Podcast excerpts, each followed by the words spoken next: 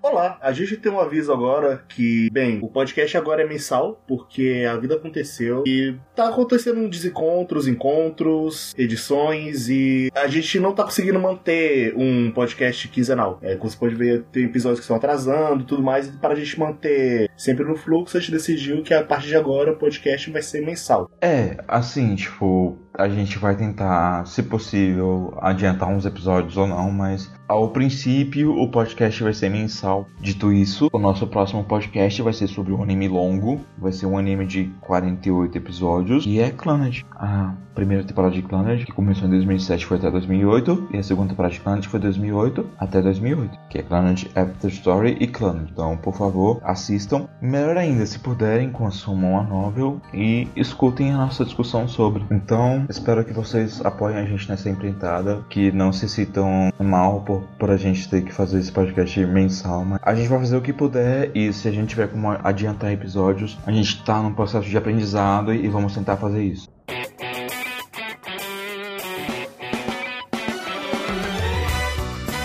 Pessoas bonitas! Estamos começando mais um quadro por quadro, aquele podcast gostoso de cultura pop japonesa audiovisual. Eu estou aqui com Pedro Guilherme, Olá, pessoas. Caio Coelho, Oi. Zé Veríssimo Olá, pessoas. e Gabriel Guerreiro. É melhor temporada do ano ou melhor temporada do ano? Eu sou o Kay e eu curti essa temporada, mas eu não sei se ela é a melhor do ano, não. Até o momento eu diria que é. Mas a próxima também tá promissora. É, bem, é, a gente aqui vai falar sobre os animes da temporada que, nessa altura do campeonato, é temporada passada, a temporada de verão. O que vocês acharam dessa temporada? Boa. Cara, muito boa. Eu acho que foi a melhor temporada em muito tempo, assim, sabe? Apesar de que eu sinto que a gente meio que tá falando isso toda temporada, mas. Eu, eu sinto que você fala isso toda temporada. É, É, não, mas é, é, muito, é muito mágico pra mim ver que ainda tem anime bom pra caralho sendo exibidos. acho que com exceção da passada, que nem, nem você falou isso nessa. É, não, mas a passada foi um pouquinho mais fraca mesmo, mas tipo, véi, essa temporada foi muito boa. Eu assisti muita coisa, assim, e pra mim tudo valeu a pena. É, eu acho que a primeira temporada do ano eu me diverti mais. E eu não sei, eu fiquei menos empolgado com algumas coisas dessa temporada, só que ela foi sim uma boa temporada, teve coisas bem legais. A gente teve o Feitizinho, que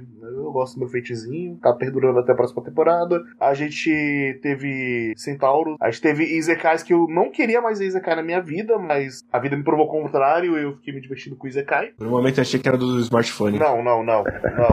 A gente tem princípios, cara. Vamos com calma. Ah, mais ou menos, né? E a gente teve curtas. Fazia tempo que eu não via anime curto, de 5, 10 minutos, e eu vi dois e pelo menos um deles me agradou um pouquinho, bastante assim. Eu vi um monte. Mentira, eu vi três. Eu não vi nenhum. Eu vi três. Cinco. Não, mentira, eu vi, eu vi quatro. Dito isso, vamos começar aqui com as recomendações de coisas que vocês se sentiram levemente impactados ou querem comentar bastante aqui no- nesse cast. Eu vou puxar o que vai vir mais rápido, então, que é o curta do Watanabe de Blade Runner. É um curta de 15 minutos pra basicamente promover o filme novo, que eu quero muito ver. Uhum. e que eu descobri que vai lançar agora, eu achei que era só ano que vem. Ele conta dos dois replicantes, que eu vou olhar o nome agora, só um minuto, profissionais, que é a Trix e o Ig, que eles vão basicamente explodir um- uma fonte de energia dos humanos para criar um blackout. Ao mesmo tempo que eles vão soltar uma bomba na alta atmosfera para, porque quando você solta bomba na alta atmosfera, tudo que é eletrônico vai pro caralho. Por isso o nome Blackout. Olha só, que esperto. Mas, como ele é um curta, ele é mais sobre a forma que o conteúdo em si. E, cara, como é bonita. Co- Como é bom o Watanabe. Eu acho que ele tem um pouco dos dois, sabe? Tipo, ele é lindo, tipo, dá pra ver que e o, o investimento foi alto e as cenas de animações são bem lindas e distintas e tem trabalhos de diferentes artistas dentro desse, desse curto de 15 minutos. Mas eu acho que tem bastante conteúdo se você levar todo, em consideração todo o contexto para a humanidade que a, o curto aborda, sabe? Sim, mas ele ainda é mais sobre a forma. É mais sobre o como É, do que não, sobre sim. o que. Tem muito que você pode inferir também, sabe? Por isso. E eu devo dizer que é provavelmente uma das melhores cenas de luta que eu vejo em muito tempo. Sim, nossa, eu fiquei apaixonado naquela cena. É um ótimo combate. E me deixou com muita vontade de ter uma série do Watanabe no mundo de Blade Runner. Seria Cara, legal. Seria muito bom mesmo. E um cenário parecido, né? Pelo menos. Sim, talvez. O mais perto que tem disso é Bebop, que é bem longe. Mas é, tem, tem o jazz, tem tem tudo que você vai pensar no Watanabe. Só uma reclamação que tá sem legenda na Crunchyroll, então se você não entende inglês, você tá fudido, porque eles não se deram trabalho. Talvez quando sair esse podcast tenha legendado na Crunchyroll bonitinho e eu espero. Como eu vi no momento que eu saí, eu nem vi com legenda nem nada assim. Apesar de que eu não preciso nesse caso, mas é. É, eu também não, mas eu vi, tipo, Compli- é, quatro não. dias É que eu depois nem tinha e muito- não tem ainda. Foi, só foi dublado em inglês, né? Não tem Sim, dublagem japonesa. mas fica o aviso que você precisa ter visto o filme pra ver o curta, senão você não vai entender nada. É, é importante ter o, o contexto. É, o, original ou não, a versão, o corte depois, porque o original, original é terrível. Terrível é uma palavra bem forte, cara. Mas bem, Pedro, Oi. o que, que você acha que vale a pena ser comentado aqui nesse cast? Cara, teve tem milhões de coisas. Mas o, um que eu quero falar brevemente, assim, sem dar muito spoiler, é o Tsurezure Children, que basicamente é um anime de, de romance que é baseado em um mangá for Coma. A ideia do, da história é que eles se focam em diversos casais diferentes em determinados aspectos diferentes de um relacionamento, sabe? Então, tipo, ele, ele meio que pega aqueles momentos mais preciosos e interessantes de um relacionamento e mostra eles de uma forma que é muito bem executada. Então, é meio que um, uma comédia romântica sobre vários casais que corta todo o bullshit de comédia romântica que geralmente existe, sabe? Ao mesmo tempo que ele tem personagens muito carismáticos e uma execução muito boa. Então, tem um pouquinho ali pra todo mundo e eu acho que não vale a pena eu me alongar e ficar descrevendo os casais porque a graça é você descobrir por si só, mas pelo menos pra quem gosta de comédia romântica, pra quem quer rir um pouco e quer ver um anime curto, é, esse anime é uma recomendação perfeita, assim. Ele é executado perfeitamente também. E agora que eu tô sem, eu preciso criar vergonha na cara e ler o mangá. Agora, uma coisa que eu achei bizarra é que eu vi esse anime com o Guerreiro quando ele saiu. Eu não sei se foi a vibe da gente ver junto de madrugada e meio cansado, mas eu lembro que a gente ficou muito cansado dele muito rápido. É, antes Ah, de acabar, a gente só- tava. Não, não, eu, eu, eu afirmo pra vocês, só estavam sendo chatos mesmo. Ou vocês não têm coração. Um dos dois. e eu estou pouco me lixando por quanto eu estou comandando vocês. Vocês só estavam sendo chatos, porque essa porra é boa pra caralho. Não, chato tava sendo o anime mesmo, tá? Bem chato. Depois piorou porque a gente viu o de Mecha, que é pior ainda, mas tudo bem. Tirando a brincadeira de agora, que meio que foi séria, não. assiste tranquilo, assiste sozinho. Vê um episódio e tira suas próprias conclusões, sabe? Não, não perca tempo assistindo, não. Eu tô recomendando um negócio pra galera tu vai tipo, não, não perca seu tempo, não. Ah, vai ler o mangá que é melhor. É, Mas é, vai, ser tipo- o, vai ser o título desse cast. Vai ler o mangá que é melhor. A, a gente vai recomendar tudo e falar: não, no fim, não veja, lê o mangá. Mas entrando na vibe de curtas e de vai ler o mangá que é melhor, que eu não tenho certeza porque eu não cheguei a ler o mangá, mas o Caio leu e ele talvez confirme isso pra mim. É o Netsuo Trap, NTR. É um Netorari safado, só que ele é um Yuri. Pra quem não sabe, o que que é Netorari? É traição. É, é, é, é um Não, gênero não, não, que não. envolve Netorari, traição. ne- Netorari não é traição. Netorari e cheating são duas tags diferentes. Cheating é traição. Netorari é subjugar uma outra pessoa que está num relacionamento a parte do seu ser sua. Isso Netorari. Então é mais repugnante do que traição, por assim dizer. É tipo, é, é basicamente traição hardcore. Só que assim, o ponto que me deixou incomodado quando fui ver esse curta é que os oito minutos de anime não fazem jus a desenvolvimento dele. Sempre que eu assisti, eu sentia que o desenvolvimento das coisas estavam muito corridos e meio forçados. E eu não tava conseguindo sentir uma empatia grande, eu só tava conseguindo sentir raiva, talvez, porque é, é um Yuri tem relacionamento abusivo por ser Netorari, por esse gênero. E uma coisa que eu tava vendo é, eu não sou muito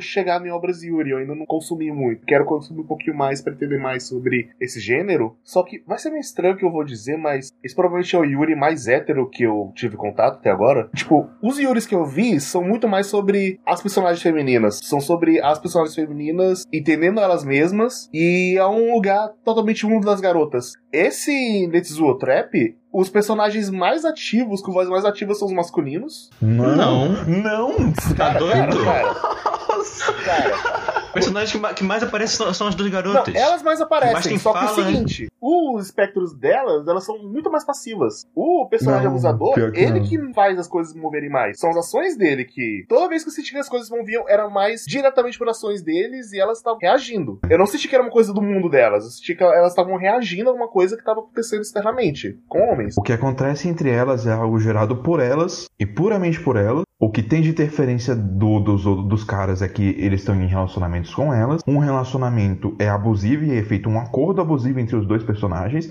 e isso é um spoiler, porque, tipo, foda-se, a essa altura do campeonato, e ele não interfere em nada. E ele deixa as coisas rolando entre as duas garotas. Ele provoca as duas, porque ele descobre a situação. Mas ainda assim, ele tá de boa, ele não interfere. Mas o outro todo- cara é o único personagem decente desse anime, é a única pessoa de bem que só tava lá pra tomar no cu e sofrer. E ainda assim, mesmo assim, mesmo depois de tomar no cu, ele ainda ajuda os outros. E ele não tem papel ativo nenhum. Ele tava lá só pra tomar o pé na bunda mesmo. Então, tipo, nenhum dos dois tem um papel ativo nessa história. As personagens que têm papel ativo são as duas protagonistas, e só. Eu acho que eu fico no meio termo entre vocês dois. Eu não creio que sejam só as garotas que são ativas. Eu acho que o Fujiwara, que é o namorado abusivo da Rotaro, ele é um personagem bem ativo. E eu entendo que o que quis dizer com. eh, não concordo que tudo gire em reação ao que ele faz, mas eu concordo que ele tem uma grande influência e que tem muita coisa que acontece em reação a ele. Tipo, a, a Yuma, que é toda perdida lá, que não sabe o que é da vida, ela começa a ter um posicionamento um pouco mais ativo porque ela vê a, a Rotaro sendo abusada em muitos casos. Pois é, só que tipo, a Yuma ela demora pra ver a Rotaro sendo abusada e entender que o abuso tá acontecendo. E ela meio que já tá perseguindo a Rotaro e, e se entendendo. E o maior problema que eu tenho pra enxergar ele como um fator realmente ativo é porque a Rotaro sempre entendia o que, que a Yuma tava fazendo. Então, tipo, ela tava manipulando ela e ela entendia como o Fujiwara era e ela se deixava ficar nesse relacionamento abusivo, não por falta de opção, mas porque, tipo, ela tava meio que manipulando as coisas. Então, ela meio que tava né, na, na posição que ela tava por escolha, por mais escroto que isso possa parecer. E daí, tipo, fica um pouco nublado essa questão de quem é realmente ativo na situação ou não, porque, tipo, a Rotaro pelo menos era consciente dos, de todos os lados da história, sabe? Uhum. Sim, é, eu talvez tenha exagerado. Eu exagerei. Não, não, talvez não. Eu exagerei quando eu falei que a voz ativa maior é sempre dos homens, mas. É, eu, eu sinto que, pelo menos na. Qual é o nome da outra personagem? A Rotaro e a. A Yuma. A Yuma, cara, o que eu senti era o seguinte: ela é uma personagem, ela é muito mais reação do que ação. Ela é manipulável. A maioria das coisas dela são em relações a coisas que acontecem ou com a Rotaro, ou ela vendo como os outros personagens agem. O único personagem não escroto ali, aquele. É o namorado dela. dele, Tá queda. Ele é o único cara legal e as coisas legais dele, que ele faz afetam ela. Ele é um Só que, tipo, merda. Ele é legal, só que, cara. no fim das Desculpa. contas, o- Ah, ele, menos ele é mó, mó bland. Ele é a única pessoa decente ali. Cara, ele é blend, só que, tipo, ele fala, ah, beleza, cara. Por mim, eu por mim respeito- eles dois nem estariam na história. Cara, mas é porque, tipo, eu, eu me identifico muito com a decisão dele, tá ligado? Tipo, quando ele, ele, Ah. ele via- eles viajaram e ele virou pra ela e falou, velho, não, vamos dar um tempo aqui porque isso aqui não tá certo, tá ligado? Tipo, eu me identifiquei muito tá? com essa decisão. E daí, não, tipo, é- até com a trouxice dele de dar conselho amoroso pra ela depois, eu me identifiquei. Eu acho que ele acrescenta bastante, mas eu acho que o outro, ele tem um papel muito mais ativo do que ele deveria ter naquele mundo como Yuri e tal. Eu, eu- senti incomodado, mas além disso, foi o que eu tinha comentado antes: oito minutos não deu pra desenvolver bem. É. Sinceramente, não saí satisfeito com 12 Tipo- episódios, 8 minutos cada. Acho que foi, foi meio maltratado. E obras Yuris em anime já é uma coisa meio maltratada em geral, nunca. É, infelizmente. É uma coisa que você não vê sempre, e quando você vê, você vê, tipo, dessa forma. E é meio triste isso. Tá bem fiel ao mangá. Sim, tá bem fiel ao mangá. E eu ia comentar isso, que, tipo, o, o ritmo do mangá também é meio acelerado, assim. Então, Ele é o não, quê? Dois volumes? Um volume? Ele tá no capítulo Não, tem 20, 21 capítulos. É, 20, é, 21, né? Eu ia falar 24. Pelas zapeadas que eu dei no final, só pra conferir se o final era original mesmo, parece que sim, mas meio que tá seguindo pro mesmo caminho, de certa forma. E eu não tenho problema com o papel do Fujiwara, eu tenho problema com a falta de consequência das ações dele, porque, tipo, no final. é- No final é tipo, foda-se, tá ligado? Ah, é tá, um anime beleza. bem consequente, na real. E eu ainda sinto que algumas partes dele, ele tava seguindo um clichê de tentar falar de amor proibido e fazer ela se sentir culpada, só que com o contexto que tinha ali, ficava meio estranho. É, eu não é recomendação de nem valer o mangá, já que o mangá tá bem fiel, é tipo... Eu, eu não recomendo. Vá procurar outras obras Yuri se você estiver interessado no gênero, porque Uhum. tem Assim, coisas mais legais por aí. Eu acho que é interessante de ver pra entender o conceito de Netorari, sabe? Porque considerando as obras que abordam esses temas, ela é uma das mais leves, por assim dizer. Então, É, eles não. Ah, é o mínimo, assim, sabe? Mas Nozokiano é bem pior que isso. eu acho que as duas personagens principais elas são interessantes. E o relacionamento delas é interessante, por mais que seja abusivo. E eu acho que a última coisa que eu queria complementar só que, tipo, a personagem principal ela não é só manipulável, ela também é uma pessoa escrota, porque ela abusa da condição dela de vítima e de desentendida pra deixar as coisas melhor pra ela também. Ela também é uma pessoa escrota. Eu não acho que ela faz de propósito, não. Eu acho que às vezes sim, às vezes não. É. E, Foi o que me deixou parecendo. e, a, é, e a, a partir da metade, tipo, já é muito, tipo, muito sim. Muito mais sim do que não pra mim. Mas é isso, né? Zé, antes que a gente perca o total controle da nossa vida, o que você viu? O que, que você acha que vale a pena ser comentado por aqui? Ah, falando em controle da vida, vamos falar do controle da vida dentro de uma escola que busca achar a elite da sociedade. Dangarompa? Não. Yosoku Jitsuruyoku Shinjoshugi no Kyoshi. Mais fácil falar Class 1 of the Elite. É isso. o desânimo na voz do Zé. Cara, ele se esforçou tanto pra falar o nome japonês, cara. Sei lá, cara, o Crunchyroll tá com esse nome enorme, então só seguir. Ah, esse é um anime que trata de uma escola onde os alunos que vão pra lá são separados conforme a grau de habilidade deles, digamos assim, ou o grau de inteligência, ou como eles classificam nas provas, enfim. Cada ano tem quatro classes, A, B, C e D, onde a A é a elite da elite, a B é um pouco menos, a C é mais ou menos, e a D são os caras mais Só merda. E o protagonista tá na D. Ele é um protagonista muito esquisito, meio Ed, um cara de blasé entediado o anime inteiro. O nome dele é Ayano Koji. Ele é bizarro. Ele é sempre o cara que soluciona todos os problemas que acontecem na turma e tal. Existe um sistema de pontos e as turmas podem trocar de... A turma D pode virar a turma C, pode virar a turma B, pode virar a turma A. Desde que eles tenham pontos por isso. Como é que eles ganham pontos? Tudo bem nas provas, nas tarefas especiais, não fazendo merda na escola, esse tipo de coisa. Parece muito genérico. É, bastantinho. E eu tô, eu tô olhando pra imagens e ele parece mais genérico quando eu olho. Então, junto com a Eno Code, a gente acompanha também uma deltagonista, talvez, a Horikita. Ela é a mina mais, guria mais inteligente, assim, e tal, que também é estereotipada. Senhorita representante de turma, que é boa. Mas Horikito não é representante de turma. Não, ela é o clássico estereótipo da representante Ah, tá. de turma, faz parte do conselho estudantil e etc. Só que ela acaba não sendo a representante de turma, porque ela é muito, vai, eu sou superior a essa ralé da classe D aqui, então não, não quero ter amigo. Ela é mais aberta, assim, a gente acompanha mais pela visão dela, talvez, do que do próprio... Alterna, na verdade, com o Ayano Code. Só que o Ayano Code, ele tá lá pra ser misterioso e Ed. E a Horikita, ela tem a ambição de... Ela tá na classe B, por algum motivo, e ela tem a ambição de chegar na classe A e ser a elite da elite, etc. É cheio de outros personagens estereotipados, tem o delinquente meio burro com esporte, tem os caras que só querem ver as meninas trocando de roupa, e vários outros estereótipos que vem em vários animes. Eu não sei exatamente pra onde esse anime iria, ele toma alguns rumos curiosos, porque tem alguns mini arcos na classe, tipo assim, ah, precisa fazer um estudo em conjunto aqui, porque se o pessoal for muito mal na prova, a gente perde ponto, vai ser uma merda, a gente não vai conseguir evoluir.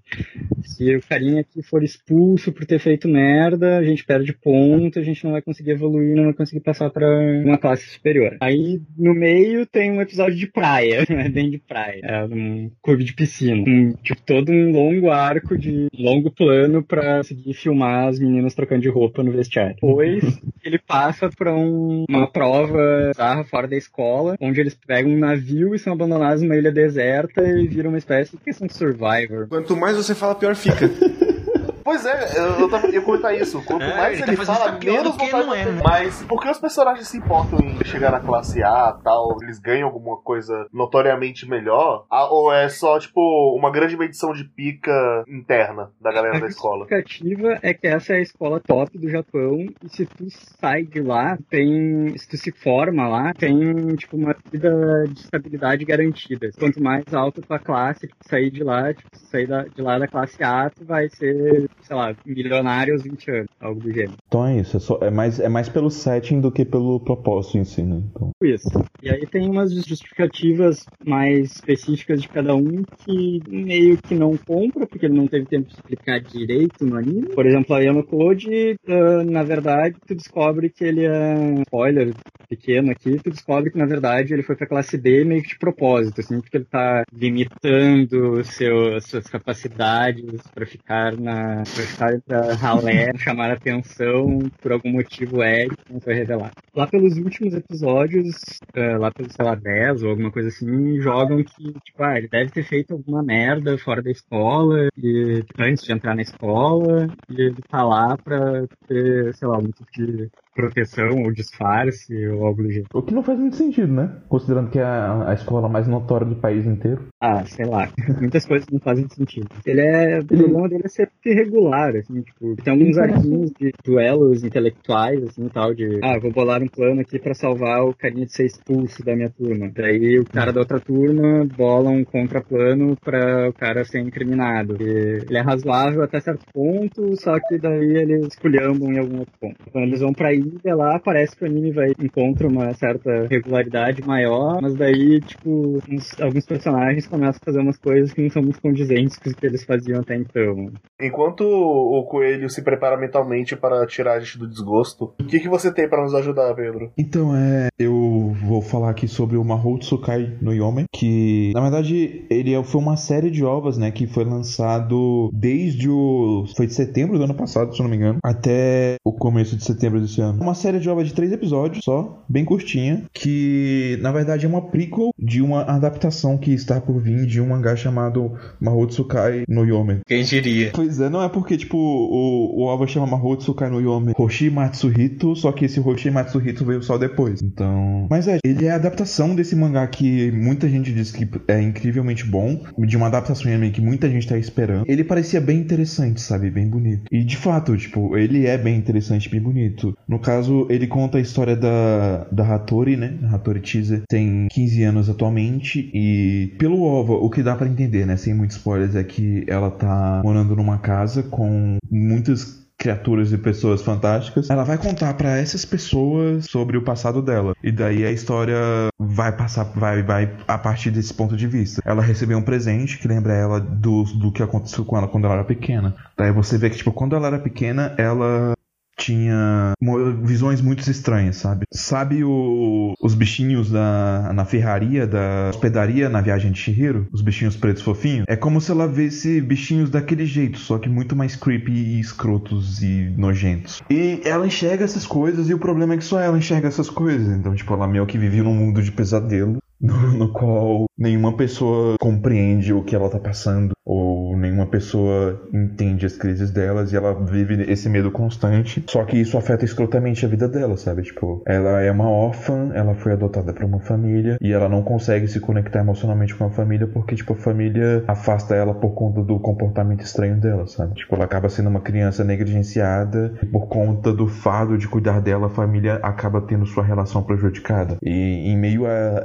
essa situação conturbada, ela, numa das suas andanças para fora de casa, ela encontra uma floresta, encontra uma floresta, inclusive, fugindo de uma dessas criaturas que tomam uma forma muito maior e muito mais assustadora. E ela encontra uma livraria. E na livraria ela encontra um lugar seguro. E lá ela encontra um outro rapaz, um homem mais velho, né? Que entende o, pelo que ela tá passando. Ele também enxerga as criaturas que nem ela enxerga. E daí ela meio que encontra um refúgio na livraria e ela passa a ir pra lá pra ler e pra se sentir mais tranquila, sabe? Porque pelo menos lá tem alguém que entende ela, por mais que eles não sejam tão próximos assim. Então, tipo, é, é, basicamente isso, sabe? Tipo, o, o OVA, ele vai tratar sobre esse pequeno momento na vida da Tease, que é esse passado que ela teve com essa livraria e com esse homem, e por que que isso é importante para ela, e ao mesmo tempo vai mostrar um pouquinho desse mundo fantástico dessa mangá pra gente, sabe? Parece envolver muito magia, parece envolver muito misticismo, e é bem interessante as misturas de folclore, por assim dizer. Então, eu acho que, tipo, é, é bom, e o que eu assisti me deixou empolgado pro que vai vir no futuro, mas eu também sinto que o Alva tinha uns probleminhas de ritmo e ele nem sempre sabe conduzir bem a história que ele quer contar. Então ele acaba não tendo o payoff que eu sinto que ele deveria ter tido, sabe? Eu não sei explicar exatamente o que, que é. Às vezes o ritmo era um pouco mais dentro do que eu sinto que deveria ser, talvez. Mas eu acho que é mais problema na direção em si do que de fato no, no tempo de cena. O maior problema desse OVA é que ele não é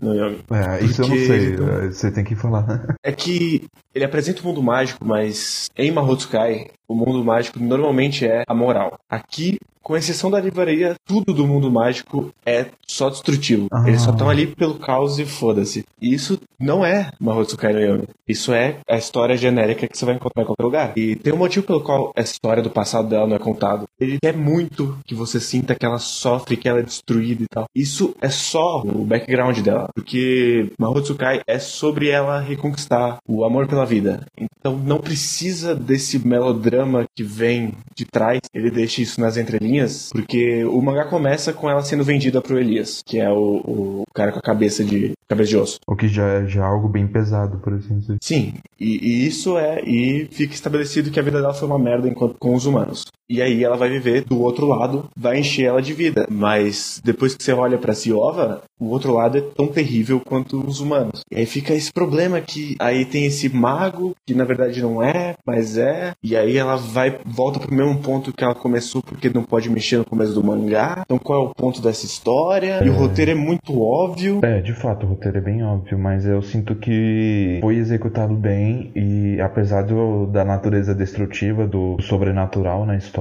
eu acho que o ponto não era só, tipo, que tudo é destrutivo, porque, tipo, tem lados positivos pra magia também. E, ao mesmo tempo, meio que dá, é, pelo menos eu sinto isso, né? Que deu a entender que aquilo ele tem um motivo que vai ser explicado um dia, sabe? O motivo pelo qual ela enxerga essas coisas, o motivo pelo qual essas coisas meio que a- atormentam e perseguem ela. Mas, é... Ah, isso é explicado no primeiro capítulo do mangá, relaxa. É, ah, então aí é foda. aí não tem motivo mesmo. Mas é só um fragmento, sabe? Tipo, um fragmento da- das lembranças dela. Mas eu, eu meio que. Sim, mas é, é que ele é pointless. É meio que consigo entender o seu ponto. Ele, ele foi. E ele dá spoiler do mangá muito desnecessário. É, isso é foda. Mas você acha que ele não serve pelo menos como um teaser? Ou nem isso? Não, eu acho que é melhor você ir direto pra série e esquecer o OVA. Talvez ver depois, mas não veja antes. Porque tem um personagem ali que ele sei o que ele é, é o final do arco dele. É, eu já, eu já tomei no E- cu por causa disso. Por que vocês fizeram isso? Eu não sabia, porra. Como é que eu ia adivinhar? Não, eu- não você.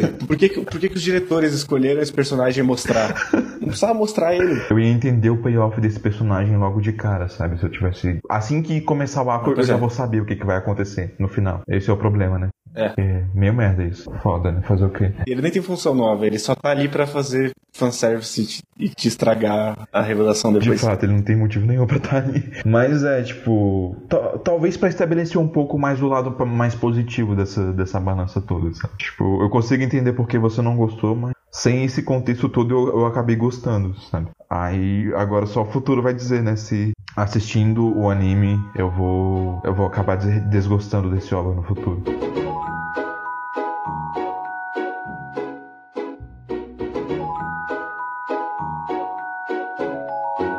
Eu vou falar de, de um anime, no caso é Gamers. Esse anime, no caso, é baseado numa light novel, é, que é escrita por Sekina Oi e desenhada por Saboten. É um anime feito pela, pela Pingen, que é um estúdio relativamente novo, pelo que eu tinha visto. Foi fundado em 2015. E, mas partindo direto pro, pro anime em si, o anime ele é, é um Hong Kong, é uma comédia romântica. O pano de fundo dele são os jogos. Tem várias referências a diversos jogos, diversas franquias. Inclusive aparece, aparece o Persona 4 Arena, porque a Atlus está envolvido no anime. É, e, outro, e o Guilty Gear também. Não, no Guilty Gear não, aparece só o Persona 4 Arena mesmo. Mas apesar, apesar de ser, ter um fundo, um background de jogos e muitos termos, muitas coisas assim, o anime é focado mais na parte de comédia romântica mesmo. Não é, você não vai ver algo muito focado em, em jogo, alguma coisa do tipo, apesar do nome. Que mesmo o nome já, apesar de poder ser focado também na parte de jogos, também no caso se foca nos gamers. No caso, a história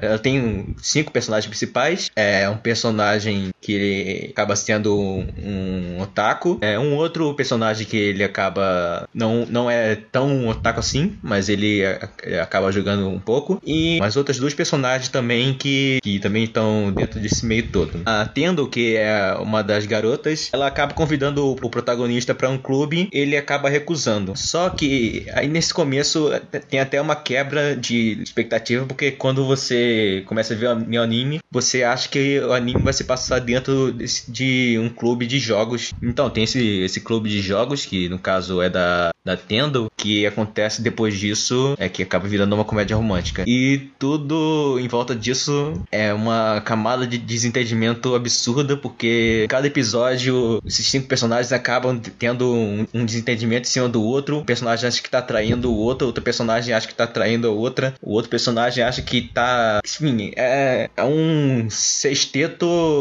louco que tem nessa porra e acaba sendo que o anime ele se foca muito nessa parte da, dos desentendimentos, então não é tão não é tão parte romântica, mas tem essa parte muito mais de comédia em que é, eles fazem muito bem isso tudo. Mas é divertido essa parte de desentendimento, que geralmente Sim. pode acabar sendo frustrante, sabe? A única vez que eu me senti frustrado foi num, num episódio, mas de resto, todos os desentendimentos eram engraçados pra caramba. É, não acaba sendo uma parte muito de romance, é uma parte muito mais fazendo graça em cima de todos os desentendimentos que tem no, no anime e tudo mais. Uhum. Eu, ele tava na minha lista pra assistir, eu não assisti ele ainda, mas eu vai ser um que eu vou correr atrás pra assistir ainda. Eu vou dar uma olhadinha. Até porque eu gosto de romance, então. É, ele parece uma coisa gostosinha de você assistir. E torcendo pra não ficar frustrado, porque desentendimentos me assustam muito. não sei quanto é você, mas eu só assisti fritação uma vez que, que foi um cockblock foda. tá, eu vou esperar um cockblock foda, então, no anime, e não mais que isso. Mas além de cockblocks fodas e frustrações, o que, que você tem a nos oferecer, ô guerreiro? Eu tenho a oferecer Robô Gigante. Conhece Robô Gigante? Robô Gigantes, eu, eu gosto de Robô Gigantes, cara. Segunda temporada de Gundam Thunderbolt, que é esse anime original pra internet. Estão tendo bastante, né? O Blade Runner já foi um, esse foi outro. De quatro, quatro episódios, que nem a primeira temporada. O que é meio que um problema. Essa segunda temporada devia ter uns seis, talvez oito. Mas que segue a história dessa guerra paralela que rolou a primeira grande guerra. Então ele passa no ano 0080, que é entre. Ele é da cronologia do Gundam original, Sim. do Universal Center. Isso. Que tem, inclusive, Zion, tem a Federação. E tem esses dois protagonistas, um de cada lado. Que é o, o Daryl, que é de Zion, que é o cara mais fudido que eu já vi num Gundam. E o Flaming Yo tá na parte da Federação. Basicamente, a segunda temporada, ela é pior que a primeira. Meio triste isso. Porque a primeira é muito boa. Essa segunda, ela não é tão fechadinha. Ela depende muito de uma terceira que vai vir. Que ela corta no meio. É meio esquisito.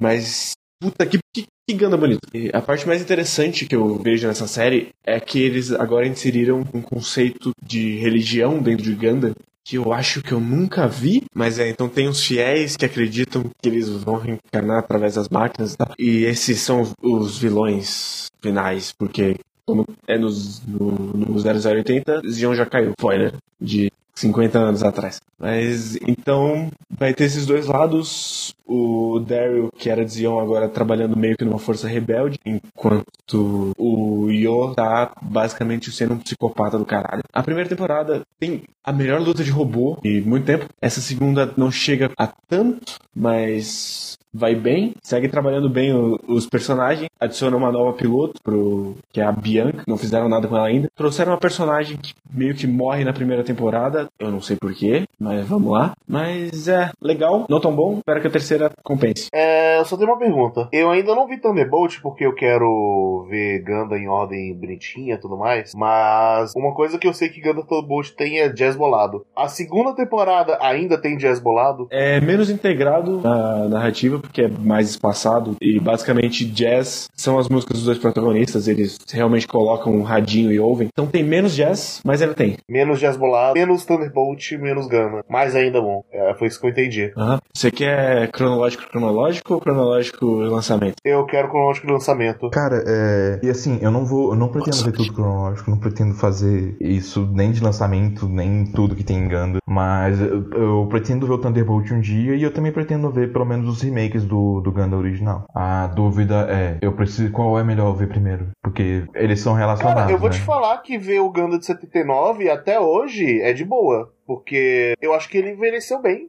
Eu, eu, vi. Assim, é, pega a trilogia de filmes tá, e aí já, pode, já dá pra ver o Thunderbolt. Que ele é logo depois, ele é grudado. Pra evitar a fadiga vendo milhões de episódios. Mas é, dá pra ver a trilogia de filmes de boa. Eles não são bons enquanto uhum. filmes, mas eles resumem bem. Apesar de que isso complica um pouco, se eles não são bons quanto filmes, mas... É, o que eu ouço falar é que entre ver o- a série mesmo 79 e os filmes, é melhor você ver a série 79, só que são 50 e poucos episódios. Economizar tempo é melhor. né? Dito isso, a primeira, a primeira temporada é boa para um caralho. É realmente muito boa. Todos Tomara. os Thunderbolts são resumidos depois de um filme, não deve cortar quase nada. Porque são. Deve dar uma hora e quarenta de, de temporada, então o filme deve ter tudo.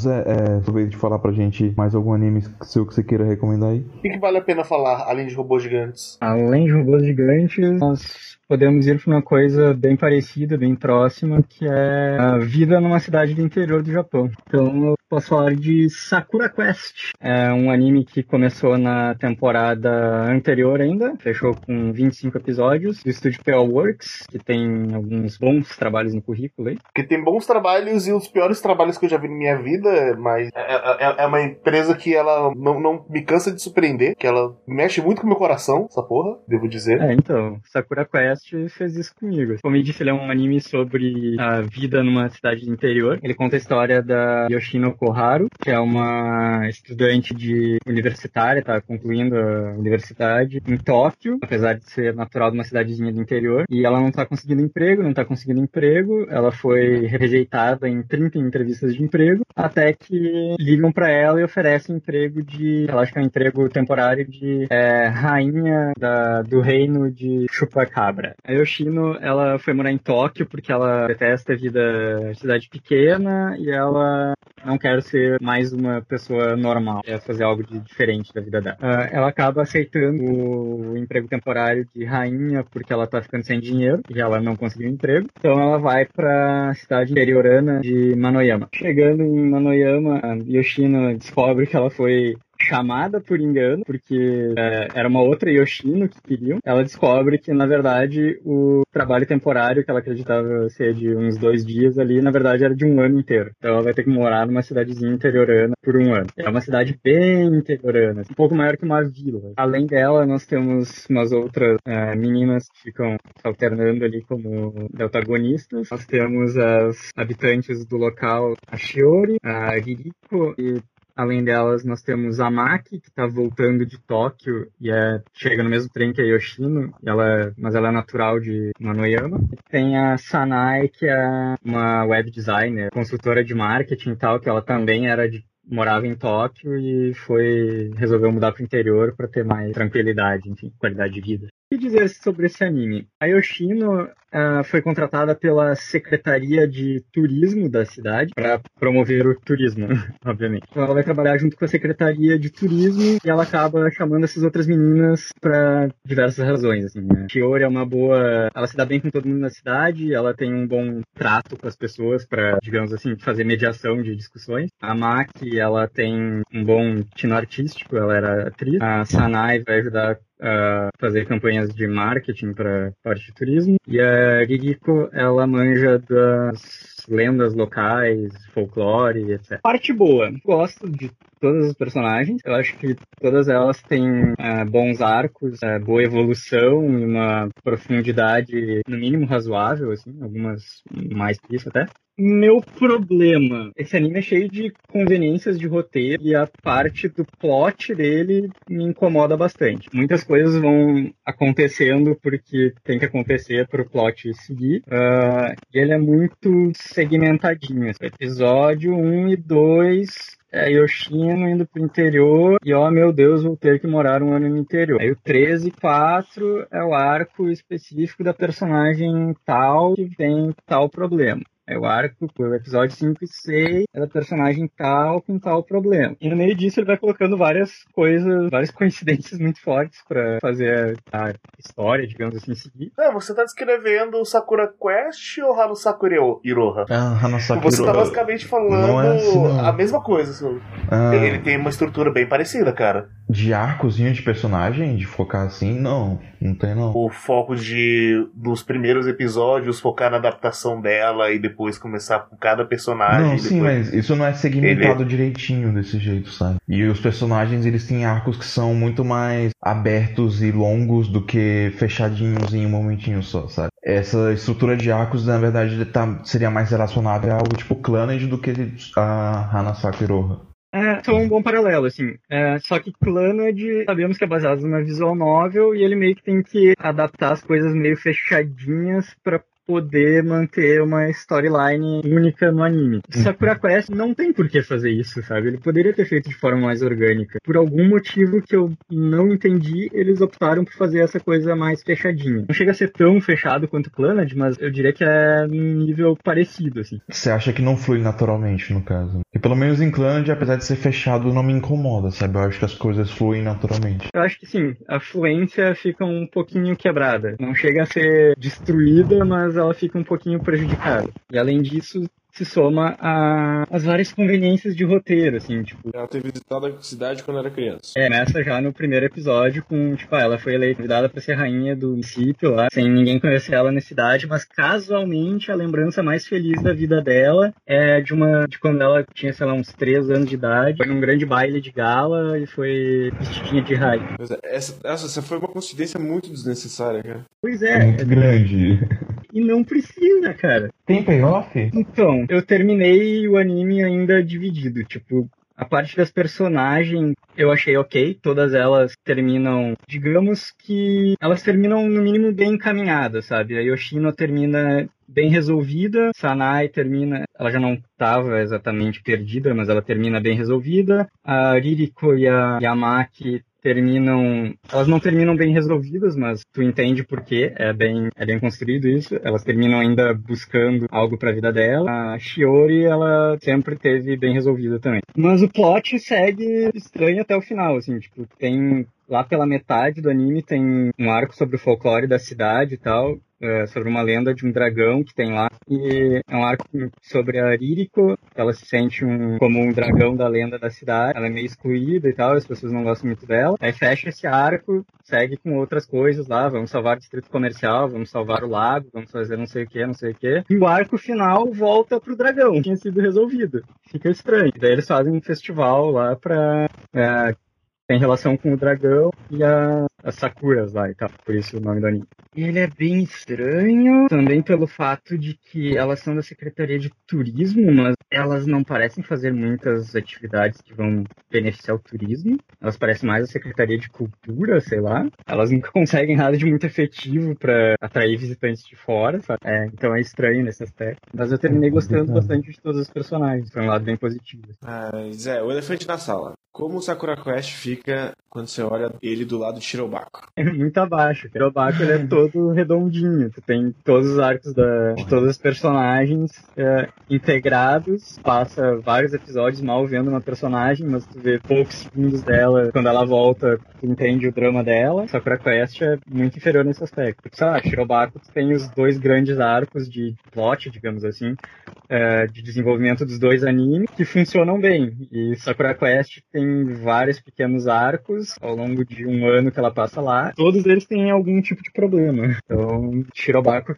fica muito acima de Sakura Quest. Ele tem meta, pelo menos, porque, tipo, essa questão de revitalizar o, o, o, turismo de uma cidade é algo que alguns municípios japoneses e distritos japoneses se aproveitam de anime para fazer merchan para isso, sabe? Eu não sei se é o caso do município de Sakura Quest, talvez até seja. Seria meio que interessante ver eles pegarem esse aspecto turístico, fazer uma narrativa meio meta em relação a isso e ao mesmo tempo promover Buntai Tumble lá no Japão, sabe? Sabe o que tem de cultural além de cidades japonesas? O quê? Comida, cara. Comida. Ai, comida. Eu vou falar de Isekai Shokudon. É, Isekai no Shokudon é um anime de Isekai, só que ao contrário de dessa onda de Isekai que tá tendo, de ser um super self-insert safado, com um personagem otaku, que ele é muito bom em alguma coisa específica, mas ele tem um quê antissocial e ele para nesse outro mundo e rola o choque de cultura e ele fica lá. É um restaurante Isekai. É, é uma história do restaurante e a relação do, dos trabalhadores do restaurante com os seus clientes, que são os seres do mundo de fantasia. E, cara, tem alguma coisa muito divertida, uma coisa muito legal de você ver em food porn. É, é, é muito saboroso você ver comidas saborosas sendo comidas por seres de outro mundo e dando aquele choque de cultura de nossa, cara, essa comida. E assim, o food porn em si já é gostoso. Já é uma coisa que eu gosto de ver as comidas lá sendo feitas. E, e, ele é um bom food porn. Mas além disso, eu gostei muito da relação, como tinha falado, da relação dos clientes com os personagens do restaurante. Sim, ele foi um dos meus animes preferidos essa temporada, sabe? E ele é um anime que eu não sei falar muita coisa sobre a narrativa dele, porque é um anime que não acontece muita coisa, mas não precisa acontecer muita coisa. Ele é focado naquilo e no que ele é focado é, é o suficiente para você ficar feliz? Então, é, tem algumas coisas que eu, eu poderia falar sobre ele. No caso, para começar, tipo, ele é um Isekai, mas ele não é um Isekai comum, ele é como se fosse um Isekai reverso, que ao invés de transportar o normal para o mundo alternativo, transporta o mundo alternativo para o mundo normal. Então, tipo, já existe essa quebra de porque o foco não é no personagem normal que está descobrindo um mundo teoricamente novo, mas os personagens de um mundo fantástico estão descobrindo a nossa cultura. Então, existe uma outra coisa a ser esperada que acaba sendo interessante porque é algo com o qual a gente consegue se relacionar e a gente consegue achar carismático e legal as reações animadas desses personagens que não teriam contatos com esse tipo de comida Possivelmente nem a gente tem, né? Mas, além disso, ele tem uma boa, uma boa característica episódica no qual, tipo, ele sabe focar muito bem na pequena historinha que ele quer contar e tratar desses pequenos momentos de cotidiano que formam essas refeições saborosas ao mesmo tempo combinando isso com o background de um personagem. Então, tipo, cada refeição que os personagens saboreiam é um pouco do que o próprio personagem é e é um pouco da própria história dele. Então, isso tudo se mistura. E os personagens e são bem fica, tipo, carismáticos. Tipo, muito, muito, muito bom. Não tem nada mais gostoso do que almoçar assistindo essa porra. Enquanto você vê os, os personagens sendo Ah, cara, eu discordo porque eu fico achando meu almoço meio uma bosta. é, cara, eu adoro. eu, eu, eu, discordo porque a minha reação de ver qualquer food porn quando eu tô comendo é falar, velho, por que eu tô comendo isso aqui que tá no meu prato? E, e não isso que eu estou cara, assistindo a minha reação agora. é tipo, porra, é, se eu for parar pra prestar atenção no que eu tô comendo agora, talvez isso seja mais saboroso do que eu tô pensando, sabe? Tipo, como eu poderia deixar isso aqui melhor também, coisas assim. Eu tento aprender a cozinhar e eu desisto um pouco tempo depois, porque eu sou uma merda na cozinha. Eu, eu lembro de imagens. É, mas eu também sou ruim na cozinha, mas, tipo, ainda assim é, é uma experiência prazerosa para mim e muito boa. E, tipo, quando eu não tava comendo, me dava vontade de comer mais. E eu acho que meio que, do, apesar de não ter sido o melhor anime que eu vi nessa temporada, é o anime que eu mais sinto falta, assim, sabe? Mas eu acho que ele ia ficar um pouquinho melhor se tivesse um pouquinho menos de historinha, talvez. Acontecesse um pouquinho menos de coisa e fosse mais interação no restaurante. Porque tem umas histórias que são só histórias. chatas, cara. Não teve nenhuma que eu me incomodei tipo, muito. Tipo, a do Leão. O problema é que eles não têm um budget tão alto de animação fora do restaurante. Então, tipo, talvez a gente explique talvez um pouquinho. O combate do Leão no Coliseu é muito feio. Meu Deus, como é, é, feio. Não é o forte do anime, né? Então talvez se cortasse isso aqui e deixasse um pouquinho mais no restaurante. É, eu vou concordar com você. Mais... As partes que eu menos gosto são as partes que não estão focadas no restaurante. Não, sim. sim, fosse mais a interação do chefe com a menininha, com o cara que tá comendo e menos do background dele. Eu meio que discordo disso porque, tipo, essa, inclusive, essa foi a que eu achei mais fraca de maneira geral, que é a do leão, sabe? Porque eu não senti que tinha muito. Não, não, não, não era uma algo tão relacionável quanto o, o, as coisas pelo qual os outros personagens passam, sabe? Tipo, a princesa enclausurada, ela tem uma história legal. O, o outro cara, tipo, o outro guerreiro que você acompanha, que é a história do, do, do cara naufragado na ilha, tipo, é uma história mais interessante do que a, a história do leão também, sabe? Tipo, todas elas complementaram de alguma forma a comida ou então o background de outros personagens. E pra mim, tipo, é uma combinação de coisas. E, tipo, a parte do restaurante não seria tão prazerosa se não tivesse isso. Mas eu concordo também que, tipo, eu queria que tivesse mais da interação dos personagens do restaurante em si. Porque, tipo, eu acho que a, a garota demônio, ela é uma personagem muito legal. Eu, eu queria ver ela sendo explorada mais, eu queria ver ela sendo mais feliz. Apesar de a gente ter até visto um pouco disso. E a mesma coisa da Kuro, eu queria ver a Kuro socializando mais. Mas, pelo menos no final, a gente teve um pouco mais disso, sabe? Teve aqueles momentos focados no triozinho no final que foi, foi bem bom. Não sei se tem como ter uma segunda temporada, mas se tivesse seria maravilhoso. Eu, eu tô satisfeito, mas se viesse mais eu não ia reclamar. Mas é, não é uma é coisa que eu estou chorando para mais nem nada não.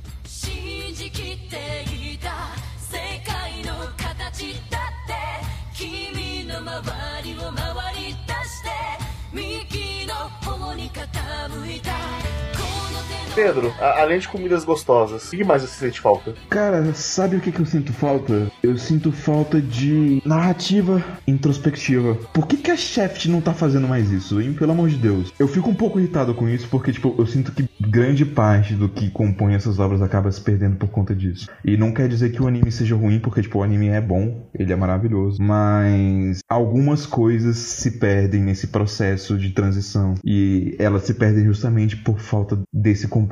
O que é meio irônico porque não estou falando de Kizmonogatari, tá, gente? Eu estou falando de Zaregoto, que foi um OVA que também começou a ser exibido ano passado, eu não lembro qual mês exatamente, e que terminou agora. Mas Zaregoto, ele é, ele é basicamente uma, uma trama de mistério. Você tem uma mansão no qual uma existe uma pessoa enclausurada lá. Essa pessoa é muito rica, detém muito poder e detém muito dinheiro. O único problema ela não pode sair de lá. Então o que, que ela faz? Para poder se entreter de alguma forma, ela decide que vai chamar diversas pessoas ao redor do mundo que são gênios em seu dete- seus determinados campos. Então ela chama uma gênia da arte, uma gênia da culinária, ela chama uma cientista incrível, ela chama uma gênia da informática e por aí vai. Essas pessoas vão habitar as ilhas, algumas com seus respectivos parceiros. E no caso, o nosso protagonista, que é o Ichan, que é na verdade é um protagonista não nomeado, ele tá lá simplesmente acompanhando a Kunagisa Tomo, que é justamente uma garota prodígio em informática. O que acontece é que é um cenário perfeito, né, pra uma história de mistério. É uma ilha isolada, você tem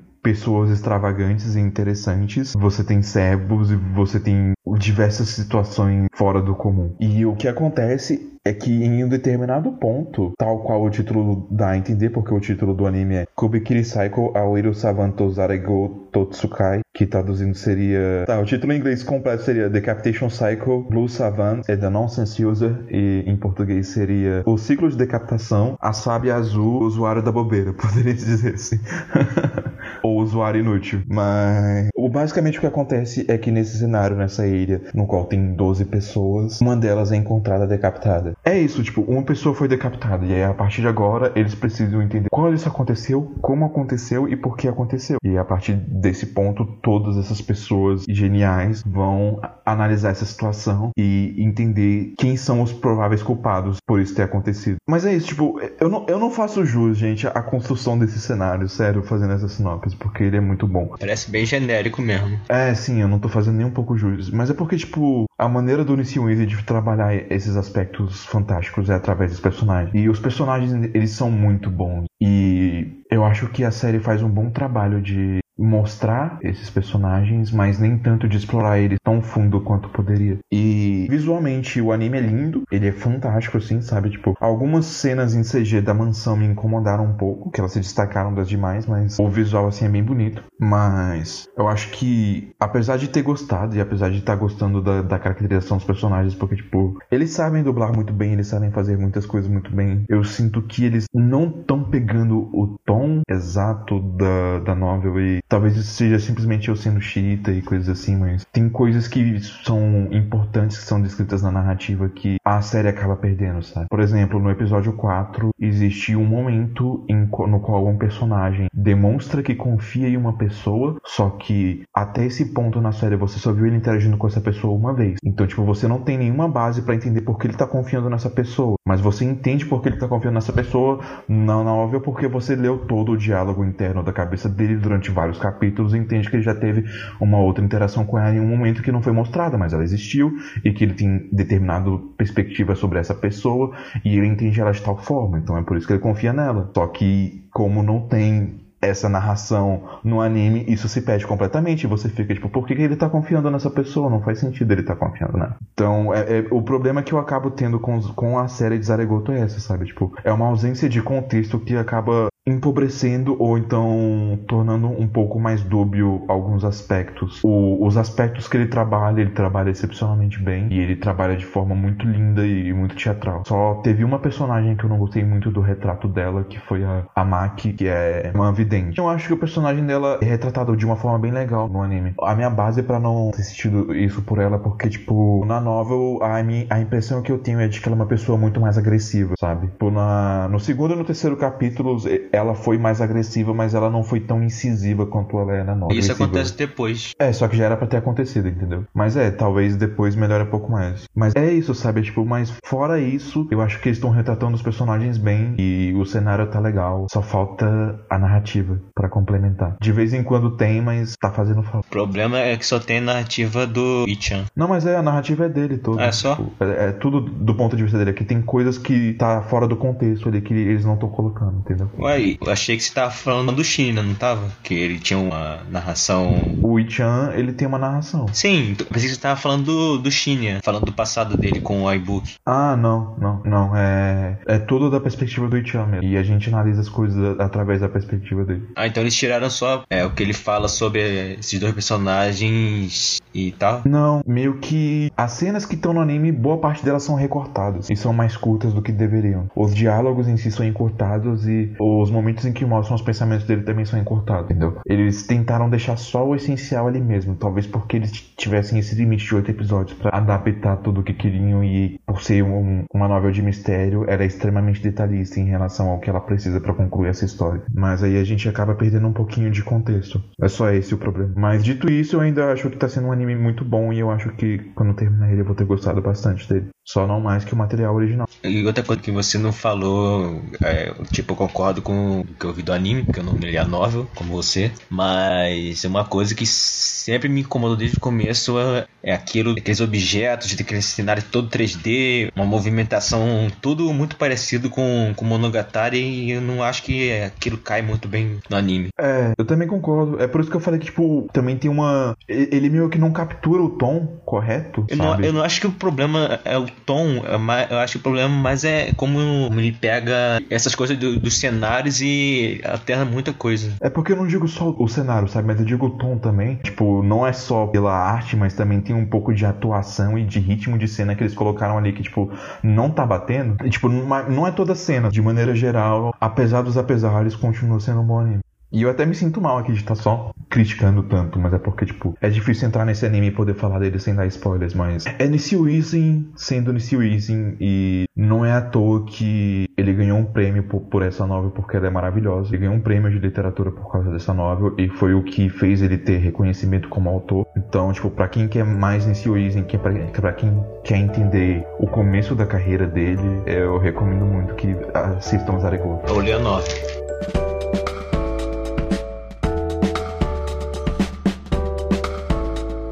Sentar no Nayami é um anime produzido por um estúdio que eu nunca tinha ouvido falar na minha vida. É chamado de Howlines Animation League. Deve ser um estúdio novo, relativamente novo, porque eu nunca ouvi falar. Mas também nunca ouvi falar de um monte. Baseado no mangá de Murayama Kei. Sobre o que, que é Sentar no Nayami. E Sentar no Nayami se passa em um mundo onde a humanidade ela passou por um- uma, uma evolução completamente diferente do, do nosso mundo real. Uma- A humanidade também por parte dos seres vivos, em que, no caso do- dos seres considerados humanos, boa parte desses, dessas pessoas são, e no nosso mundo seria considerado monstros. Boa Ou parte serem. Todos, Não, né? não, mais ou menos, porque eu não considero um anjo um monstro. Ah, não, sim. Mas é tipo, não tem humano normal, né? Todo mundo é. É, eu quero dizer mais, mais isso, porque no caso o monstro que, eu- que eu tava me imaginando era do centauro e tal. Sim, sim. Mas. É, aí, no caso você tem vários seres com diferentes características. Você tem centauros, você tem anjos que não são anjos de verdade, mas tem asas e uma auréola que é parte do cabelo. Enfim, você tem vários, vários seres com várias características diferentes. Então é, é um slice of life, né? Um slice of life com bastante foco, claro, na, na vida dessas personagens. Que no caso são umas cinco personagens principais. Você tem a Rimeno, que é uma centauro, que é a personagem relativamente mais principal, né? Você tem a Nozomi, que tem umas asas mais escuras, parecendo um diabinho. Você tem a Kyoko, que ela tem um, um chifres de chifre de bode. Você tem a Mitama, que ela é uma anjo.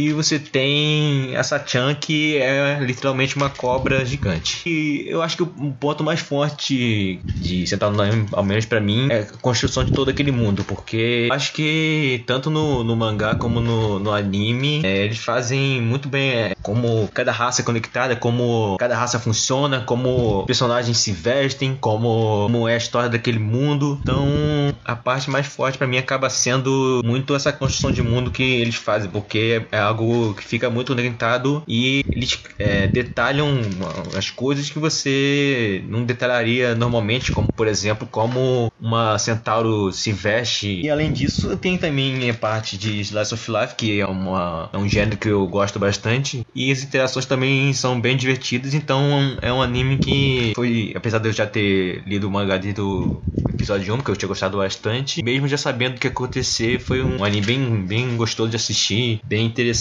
também. E sei lá, eu, eu apesar de, acho que não sei se é pra todo mundo, mas é algo que eu recomendo que veja ao menos pra ver um pouco desse, desse mundo criado. Mesmo que no, no- a parte de, de of Life não agrade tanto. E, sim, e até pra galera que tem um certo preconceito com esse gênero de seres antropomórficos, um, ferais e tudo mais, relaxa, não, não é nada escroto não. Pode ver, sem medo. Abre seu coração. Eu queria acrescentar que dentro da construção de mundo, que o Caio elogiou bastante, eu concordo, é, a parte que eu acho mais significativa é a questão social mesmo, que eu acho, tipo, não sei se ele chega a ser uma crítica social, mas esse anime é muito uma, uma análise social é bem interessante, tem os- as várias questões, tipo, eles são muito preocupados de não cometer Racismo, né? racismo, abuso e coisas do gênero. E Tem alguns comentários históricos, tipo assim, de como algumas raças dessas eram é, oprimidos, né? oprimidas no passado e tal. É uma, uma parte bem interessante também. Cara, tem, tem, uma, tem uma, um capítulo que é literalmente alemã nazista, mas naquele universo, mas é muito bom. Caramba, interessante, né? Porque, tipo, é meio que o segundo anime desse setting que a gente tem é, seguido, né? Porque na temporada passada a gente teve aquele da- das, das garotas monstros também, né? E Sim, pelo embora Sentado no Nome veio primeiro como mangá, mas como anime foi o primeiro, né? Uhum. Mas é porque os dois meio que tratam um pouco dessa discussão de, de temas raciais, né? e De aceitação, e parece interessante. E, e mesmo antes deles, assim, antigamente, tipo, um dos eites safados que o pessoal mais leva em conta, assim, como sendo um eit legal é Monster Musume, justamente porque ele também tem um lado que trata um pouco disso, sabe? Então. das garotas monstros também, né? Eu sei, é porque você mencionou ele. Ah, sim. Porque é um ente safado mesmo. Essa é a função do Pedro. aqui. Eu, eu, eu estou elevando o nosso nível aqui. Mas, mas é, tipo, eu acho que ele é um, um anime que trata de temas que eu me interesso e que lida com, de, com coisa, muitas coisas que eu gosto. Então, tipo, eu realmente não tenho desculpa pra não ter assistido ele até agora. E eu vou assistir ele assim que eu puder. E uma coisa que não é tão relevante, mas as trigêmeas e a Shino são as crianças mais fofas da face da Terra, só isso. Eu, eu, eu, eu, vou ignorar completamente o papo de criança, porque eu quero puxar o pior gancho É. do mundo. Ai, meu Deus. Que, que é o seguinte, gente. É, a gente falou de Centauro aqui, só que eu quero elevar o nível. E a gente não vai falar agora de Centauro, a gente vai falar de Jumento. Ah, Girl, cara. E aí? Você, ti- você tinha um gancho tão mais fácil com criança e Abyss, mas tudo bem. Eu tinha, mas eu não queria fazer, eu queria fazer com. Eu gosto muito de Arrow Girl, mas o que, que vocês sentem sobre a Arrow Girl em si? Eu amo. Cara, eu, eu- é que eu, eu, eu tenho sentimentos muito mistos por ela, porque, tipo, tem horas que eu sinto pena dela e tem horas que eu gosto dela, mas tem horas que, tipo, ela me irrita tanto quanto ela, quanto ela irrita o Akutsu, e eu fico, tipo, por que você tá fazendo isso? Mas é engraçado, sabe? Então, tipo, tudo se releva. Sim, mas eu tenho esses sentimentos mistos de, tipo, às vezes sentir pena dela. Falar, velho, Ela só nasceu muito mongol, o que que dá pra fazer? Não tem culpa, menino. Cara, ela nasceu absurdamente. Para, para quem não sabe, Arrow Girl é um anime curto, ele tem 8 minutos, né? É 8 minutos? 12. É porque eu tô tirando o- a abertura e o encerramento. Aí deve sobrar uns 8 mais ou menos. É baseado num Forcoma. É, é um Forcoma mesmo, né? Só algumas partes são forcoma. Mas enfim, é sobre uma garota muito estúpida. Mas, tipo, surrealmente estúpida. E é uma comédia baseada na estupidez dela. E ela vai fazer coisas estúpidas. E você vai rir porque pessoas vão ficar irritadas com a estupidez dela. E tem muita gente anormal nesse anime. Muita gente estranha que vai fazer você rir bastante da estranhice delas. São pessoas estranhas, meninas jumentas. Eu, eu, eu, eu, eu, não, eu não sei o que falar sobre a Girl, só sei sentir.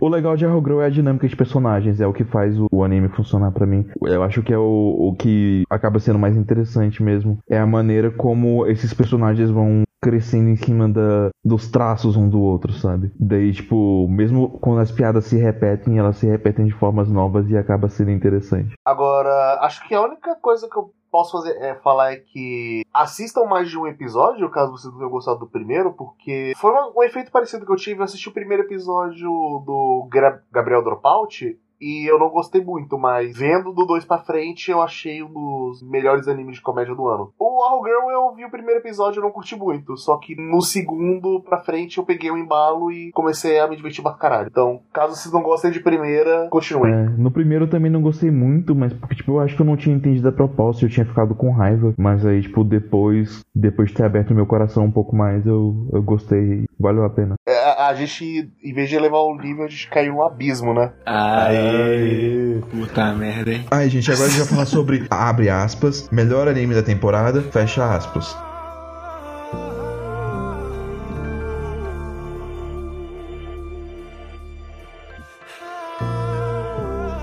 Mage Abyss é a história do Reg, que é esse robozinho que tá ali, perdido. Inclusive é muito, muito interessante que o mangá começa muito diferente do anime, mas que tipo, o mangá começa com a, a Rico na escolinha e tal, e aí ela desce e aí ela encontra o Reg. Então é mais ortodoxo, é mais o que você espera, enquanto o anime apresenta já tudo uma vez. Mas o que é Mage Abyss? Mage Abyss é sobre esse mundo que do nada apareceu um buraco que ninguém sabe onde vai dar. E que tem umas maldição louca ali se você subir depois de entrar no buraco. E tem o, o Reg, que é esse robô, que perdeu a memória, que acredita que veio do fundo do abismo. E a Rico, que é essa menina que encontra a mãe, que é uma escavadora top de linha, que desceu pra última escavação dela. Que depois de um ponto que você passa, se você subir de novo, você morre. Então tem esse conceito que é o Last Dive, que todo escavador acaba passando se ele não morrer antes. E assim começa a história de Mage Abyss, que é sobre crianças sofrendo muito nesse Dark Fantasy. E, tá- nossa, tô com saudade, cara. Eu tô com saudade do Dark Fantasy bem feito. Eu, eu, não- eu não sei se eu categorizaria como Dark Fantasy tanto quanto é. Tem elementos de Dark Fantasy, sabe? É porque eu não sei explicar, mas, tipo, por exemplo, o, a obra que eu sinto que Made in Abyss mais me lembrou é Hunter x Hunter. Porque eu. Hunter x Hunter é Dark Fantasy. Depois da não virada. sinto que x Hunter seja exatamente uma Dark Fantasy, não, cara. É. Dark Fantasy é Berserk. Ah, mas não é só porque não é medieval. E que mesmo não é Dark Berserk às Fantasy. vezes ainda tem um momento de high fantasy ali mais pro fim. É porque, tipo, os dois eles lidam muito bem com estabelecer personagens, estabelecer uma estrutura interessante de mundo, é, estabelecer é, uma mitologia e brincar com tática, força e consequência. E eu acho que o, o aspecto que mais pegou pra mim foi, tipo, a consequência dos atos. E a maneira como isso funciona através da estrutura que foi estabelecida. Tipo, a maneira como esses elementos se juntam em Beast me faz lembrar muito a maneira como ele funciona em Hunter x Hunter, embora ele seja feito de uma maneira muito menos expositiva. Falar em Hunter x Hunter, até o final é muito esquisito ouvir o Killua cantando a abertura, cara. Mas é, tipo, talvez ele seja um Dark Fantasy mesmo, mas ele não é só puro Dark, é porque, tipo, ele, ele tem momentos light-hearted também, eles têm momentos mais tranquilos e felizes, e esses momentos são aqueles momentos que vão te carregar pro fundo, pro fundo do abismo, mas é um bom abismo pra você estar dentro, sabe? Eu até diria que, tipo, ele aqueceu meu coração demais pra se chamar um Dark Fantasy. É que fa- faz parte da quebra que ele vai dar no depois. Mas mesmo na, na, naquela quebra, tipo, mesmo quando você olha pra aquele abismo sem fim, você ainda enxerga uma luz no final dele, sabe? Tipo, é meio que assim que eu me senti vendo o que aconteceu, pelo menos nessa temporada, né? É começou ao começo de tudo, vai saber o que, que vai ser daqui pra frente, né? Boatos que fica pior, tá? É, esse é tipo, três, é três volumes do mangá, acho só. É, pelo que eu vi, o o mangá tá no capítulo 42, né? Uhum. O anime adaptou é até o mensal. capítulo 25, pelo que eu fiquei sabendo. Então é. É, por aí. mais ou menos ali dois terços, talvez, quase isso. E se eles fossem, se eles quisessem, daria pra pegar o resto e fazer uma segunda temporada, mas eles não vão fazer isso agora de forma nenhuma. Imagino que vai demorar um tempinho até isso acontecer. Eu acho que não vai ter, mas. É, eu torço pra que tenha, mas eu acho que não sei. Quem sabe? É, que, que Nema Citrus nunca, nunca fez. E essa não é a primeira série que faz sucesso dele. Então, não sei. Vamos lá, né? Eu acreditava que nunca ia ter segunda temporada de Ten, e teve, então tudo é possível nessa vida. Mas eu, eu acho muito interessante como quando comecei o anime eu achei que era a história da Rico, mas não é a história da Rico. Eu é a acho, história do Reg. eu acho que é tanto da Rico quanto do Reggae, na real. Eu acho que ela é mais, ela é mais o apoio Eu dele. acho que no, no, no começo eu via ela mais como a protagonista, mas aí na metade ela ficou muito mais uma deuterogonista. É, eu acho que é equilibrado, entendeu? É que o, o peso é parecido, mas. É porque, tipo assim, até a terceira layer ela ainda tinha esse peso. Aí quando entra na, na outra layer, aí muda. Mas, mas é- é, não dá pra saber se vai ficar, tipo, indo e voltando, ou se vai ser os dois, ou se vai ter mais foco em um do que em outro. A gente vai descobrir, né? Eu acho acho que agora vai virar só pra ele. É é que eu sinto que não, não dá pra tirar o peso dela de protagonista, porque o. Não, ela é protagonista, mas eu acho que, que o Reg ele tem um papel mais ativo do que ela. É, não, isso eu concordo. A primeira temporada é o arco dele, da quebra da inocência dele. Dele mesmo passar a se entender melhor como um indivíduo, né? Como um ser pensante. E ele também entendeu o passado dele, né? Porque é, a gente viu um pouco, mas a gente sabe que ele não, não tem memória do passado. O que deixa bem interessante porque a gente vê que existe uma relação ali que tá sendo estabelecida com coisas que foram jogadas pra gente como um mistério que a gente realmente precisa que esses dois personagens cheguem bem lá no final pra gente entender o que que aconteceu, sabe? Aham. Mas é, chegar bem eles não vão, né? É, aí que tá, aí que tá, tipo, Se eu for acrescentar alguma coisa, vai ser só. Cara, que anime bonito. Falando do visual, um nitpickzinho rápido. Deu uma quebra pra mim quando eles mudaram o estilo de arte dos, dos monstros. Porque no começo eles são borderless e depois eles mudam e isso me deu uma. Ah, puta, por que, que vocês fizeram isso? Porque no começo dá toda aquela sensação de que só quem tem contorno são os humanos que são os intrusos no abismo. O- os monstros são parte do abismo. E aí depois eles têm borda também, porque provavelmente o budget ficou mais baixo, deu uma quebrada, deu aquele. Ah, sério? É, eu, eu nem tinha percebido isso. é, também não. Mas então, é, eu eu achei o visual do Ben James muito bonito, muito carismático. Foi a primeira coisa que me chamou a atenção antes de ver o anime. Sim, é bem diferente. A, a Eu- primeira eu coisa que eu vi foi a direção também. de arte dele. falei- e Aquilo que me comprou, na real, que me fez querer ah, ver. A arte do pôster foi que me vendeu. E a arte do mangá é maravilhosa também. Parece que ele faz tudo no lápis. É bem bonito. Uma das coisas que tem pra dizer é o começo, a parte do orfanato, pra mim é a parte mais fraca do anime todo. Ah, eu gosto. Eu, eu, eu acho, eu acho normal isso. Mas eu acho que era uma parte importante pra construção. É, não, é completamente necessário pra estabelecer a regra, pra estabelecer os personagens e tudo mais, mas quando o anime começou a clicar comigo foi só quando eles começaram a descer o abismo. Sei, eu, eu achei bonitinho, mas eu achei desnecessário eles voltarem depois o foco pro orfanato. Achei meio. Ah, pra quê? No, no décimo episódio, né? Não precisava. Mas o início no É. orfanato, pra mim, ele é- foi excelente pra world building. Não achei- sim, ele, é. ele, ele é necessário. Não, não é, não é exatamente ruim pra mim, não. É que eu, eu preferi mais quando eles começaram a que ele, ele mostra bem que tem outras coisas ali, então você não vai falar, ah, beleza, só isso e se sentir decepcionado, só que ele. Mas, mas você acha a melhor parte Não, dali? Mas Ah, acho que é isso é, uma dizer. crescente até chegar no. Sim, é porque eu não quero dizer que aquela parte é fraca, eu acho, só acho que aquela é a parte mais fraca em relação ao que vem no futuro e tal. Ah, sim, sim. É, é, é o que eu só achei natural. Ele foi crescendo. Uhum. Ah, é, e antes que eu esqueça, tem o melhor tratamento que eu já vi pra uma personagem trans no anime. Tá? Que- Tem uma personagem Que trans? personagem trans? Ah, exatamente. A, a de cabeleirinho azul. Ah, é. Ah, é? Caralho! Sim. Nossa, eu nem sabia. Um belo tratamento, tanto que nem deu pra notar. Mas, é, é, acho que é o que a gente tinha pra falar sobre Made in Abyss, né? É o segundo melhor anime da temporada. Não, É o primeiro. segundo. É o primeiro. segundo, gente. Ah, é. Mediabs não foi meu anime da temporada, esqueci. Quer dizer, foi, mas também não foi. É porque eu gostei mais desse eu vou falar. Bom, eu vou falar da princesa principal, leia-se Princess Principal, que é um anime feito pelo estúdio Actas, estúdio 3HZ. No caso, o Actas é o estúdio que fez in Panzer. E o est- o estúdio 3HZ é o estúdio que fez Flip Floppers. Então já. Quer dizer, não me pegou inicialmente porque eu tinha pulado. Porque eu achei que era genérico pra caralho. Mas depois eu acabei entrando no anime. Mas então, Príncipe Principal é um anime que se passa no, no século XIX de Londres. E esse anime eh, se passa em uma realidade é, meio steampunk. Em que, em que houve uma separação, uma revolução. Que teve uma divisão entre o reino de Albion e o reino. Como que é? De Com- Commonwealth. É, digamos que esse Commonwealth é a parte camponesa e a outra parte é a parte burguesa. E teve essa divisão que ocorreu nessa revolução e desde então o lado camponês, entre aspas, está tentando tomar o poder do lado Commonwealth é comunidade. e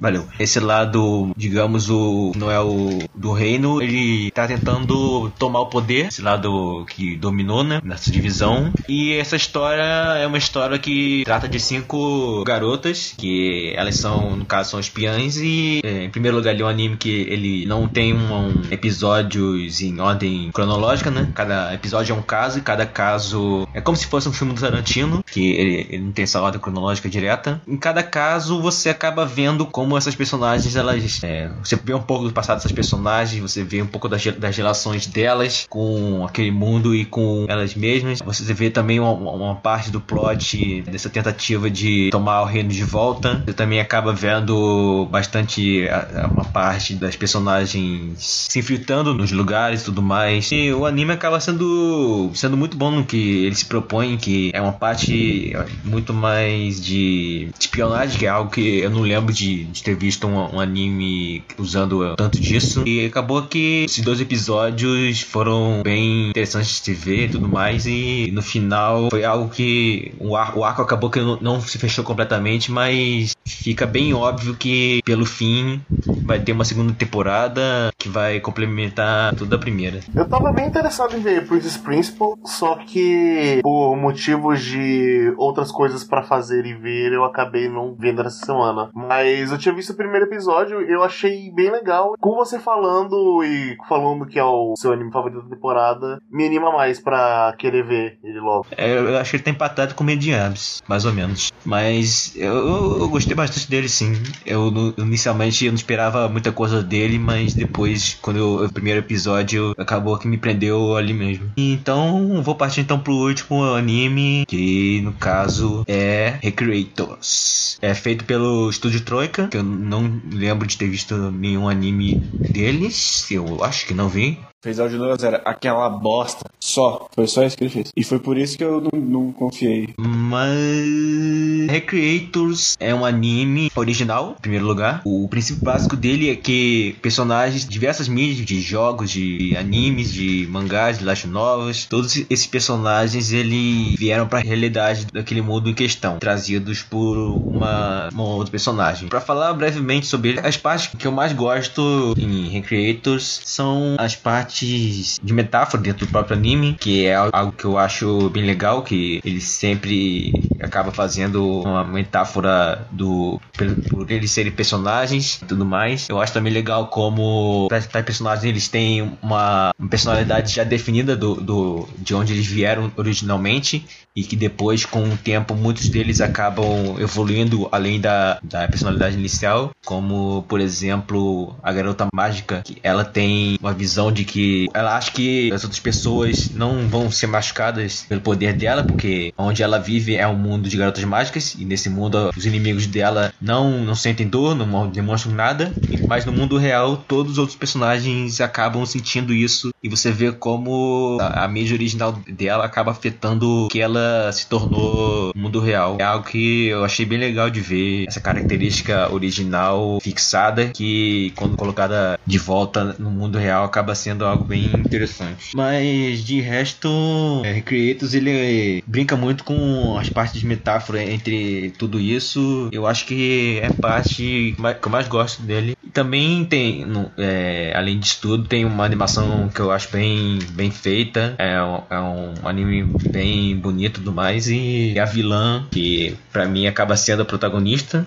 do, do anime, ela, ela tem um desfecho bem legal, assim como boa parte dos personagens. E outra coisa que eu esqueci de falar, é, os criadores, é, eles têm também um papel bem interessante no, no anime, assim como o protagonista principal. Que no início você vê, acha que ele não vai ter nada, mas acaba tendo uma exploração bem legal do, do passado dele em relação a uma outra personagem que é bem interessante e acaba tendo uma, uma exploração bem, bem legal de se ver. E também muitas das criações também acabam tendo desenvolvimentos, tem muitos payoffs e no final do anime acaba que basicamente todos os personagens têm um payoff legal, principalmente a vilã que eu acho que teve uma construção e uma finalização de todo o arco dela bem, bem interessante por tudo que foi passado e colocado desde então. Mas eu acho que é basicamente isso, que Recreators foi, foi um anime que eu não esperava muita coisa inicialmente, eu acabei descobrindo por, por outros meios, porque eu, eu ia ignorar ele completamente, mas é, ele acabou me pegando e eu acabei vendo todo ele e gostei bastante. É, Eu vi muita gente falando que o final é meio ruim.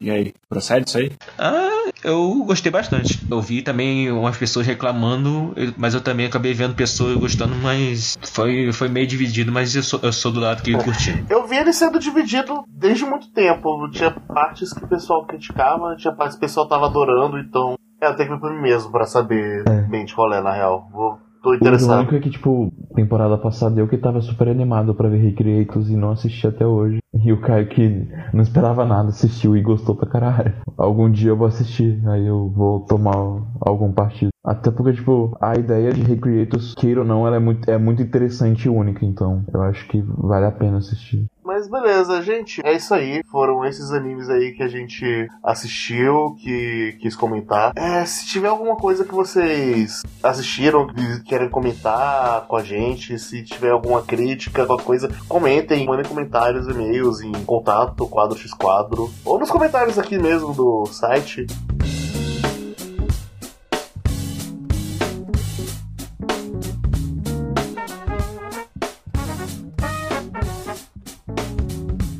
Leitura de comentários.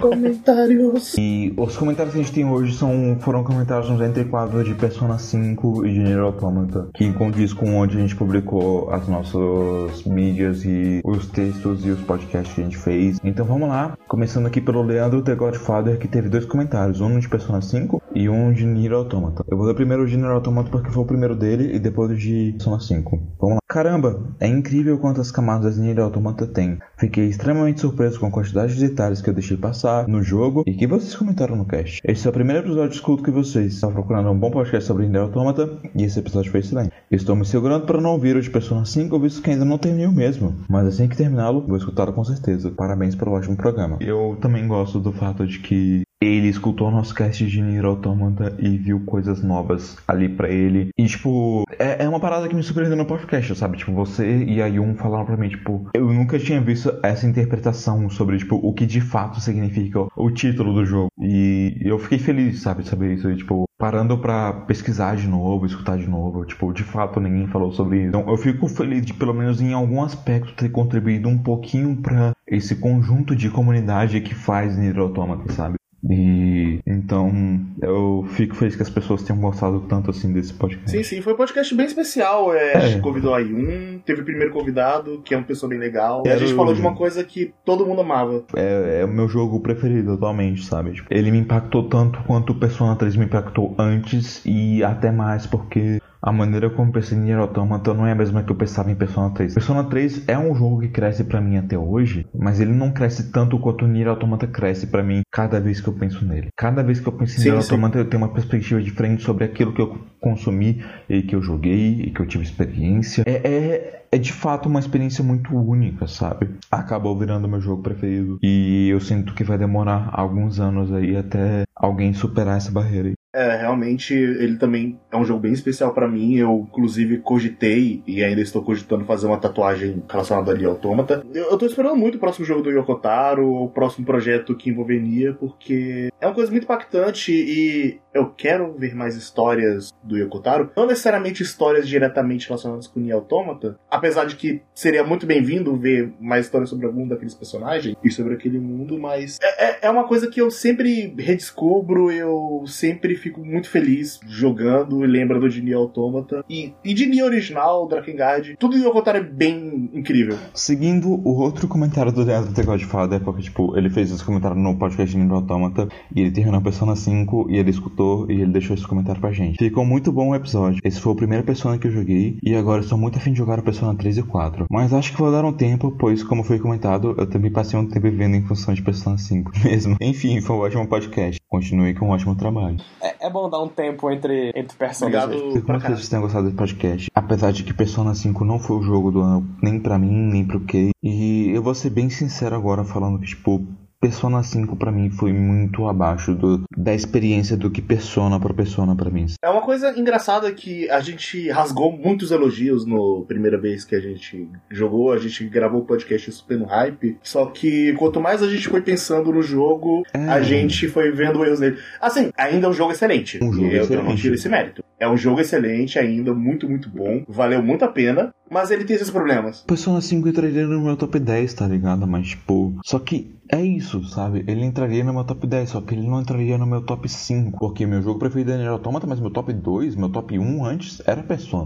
Sabe? E Persona 3 e Persona 4 eles fazem coisas muito boas com as temáticas deles e menos focadas do que Persona 5, sim, mas eles fazem coisas que são muito mais profundas e relacionáveis do que Phantom Thieves, do que política, do que o aspecto social de Persona 5, que quando você revê não é lá grande coisa, sabe? Tipo, tem ideias interessantes, mas ele se perde no tempo, Eu ainda gosto muito da ideia de liberdade dele. Eu ainda gosto muito de alguns comentários que ele faz sobre a crueldade adulta. Não, e- sim, eu gosto disso também, mas isso não é persona. Esse não é o ponto de persona. Eles botaram o plot na puta que pariu e fuderam o mais importante de Persona, que são as relações sociais. Persona 5 tem bons social links? Tem bons social links. Tem boas relações pessoais? Tem boas relações sociais. É no mesmo nível dos antigos? Porra nenhuma. Mas, de qualquer forma, a gente vai abordar isso melhor no. Uma segunda perspectiva dele num futuro bem. não tão próximo, pro- é, talvez. É, Persona 5 tem seus bons méritos, tem bons social links, a maneira como ele mescla gameplay e narrativa é muito boa, e eu acho que ele expande no que os outros pessoas fizeram pra fazer algo ainda melhor. A pessoa com a melhor gameplay. É, sim, de longe. Não, não, não tem nem argumentos. Tecnicamente, Persona 5 é insuperável. Não, e não é que a história dele seja ruim, a história dele é boa. O problema é como a história dele se perde por tentar se focar tanto na mesma coisa. Ele perde o aspecto pessoal, e esse é um problema grande quando se trata de Persona. Jogando Persona 5 isso não é um aspecto tão claro a primeira vez, mas na segunda vez que você joga, isso fica muito claro, muito claro mesmo. E sobre o que ele falou aí de jogar Persona 3 e Persona 4, va- vale muito a pena jogar, mas tem que dar um tempo mesmo depois de jogar um e pular direto pro outro, não vai dar certo, porque são jogos que tomam muito tempo. Principalmente se tu for jogar 5, o 5, o 3 e o 4 um depois do outro. E eu acho que, inclusive, se você for jogar o 3 e o 4 agora, você terminou o 5 direto, você vai sentir um pouco coisas. afastado por causa da É. gameplay, porque a gameplay do Persona 5 ele tá tão acima que eu sinto que muita gente vai sentir uma dificuldade de voltar pros anteriores sem. Se quando tu for jogar Persona 3 e 4, segue a ordem 3 e 4 que vai ser muito melhor de jogar. Se você for bem hardcore, bem feliz, assim, joga o 1 e o 2 também. É. Um talvez você não ache muito datado, mas o 2 tal. Se você tiver um PS Vita, você pode comprar o remake do Innocent Sim e comprar. Aliás, é ao contrário, você pode comprar o remake do Eternal Punishment. Não, é o contrário. É o Innocent 5. De qualquer Eu- forma, eu- você eu- pode comprar os dois Persona 2 e vai valer a pena. Mas é isso aí, gente. É, essa foi a leitura de e-mails. Não se esqueçam, o próximo podcast vai ser sobre Clannad. Assistam, joguem a Vision Novel. Tchau. Tchau, aí. Tchau, gente. Tchau, gente. Tchau. Deixa eu pausar aqui.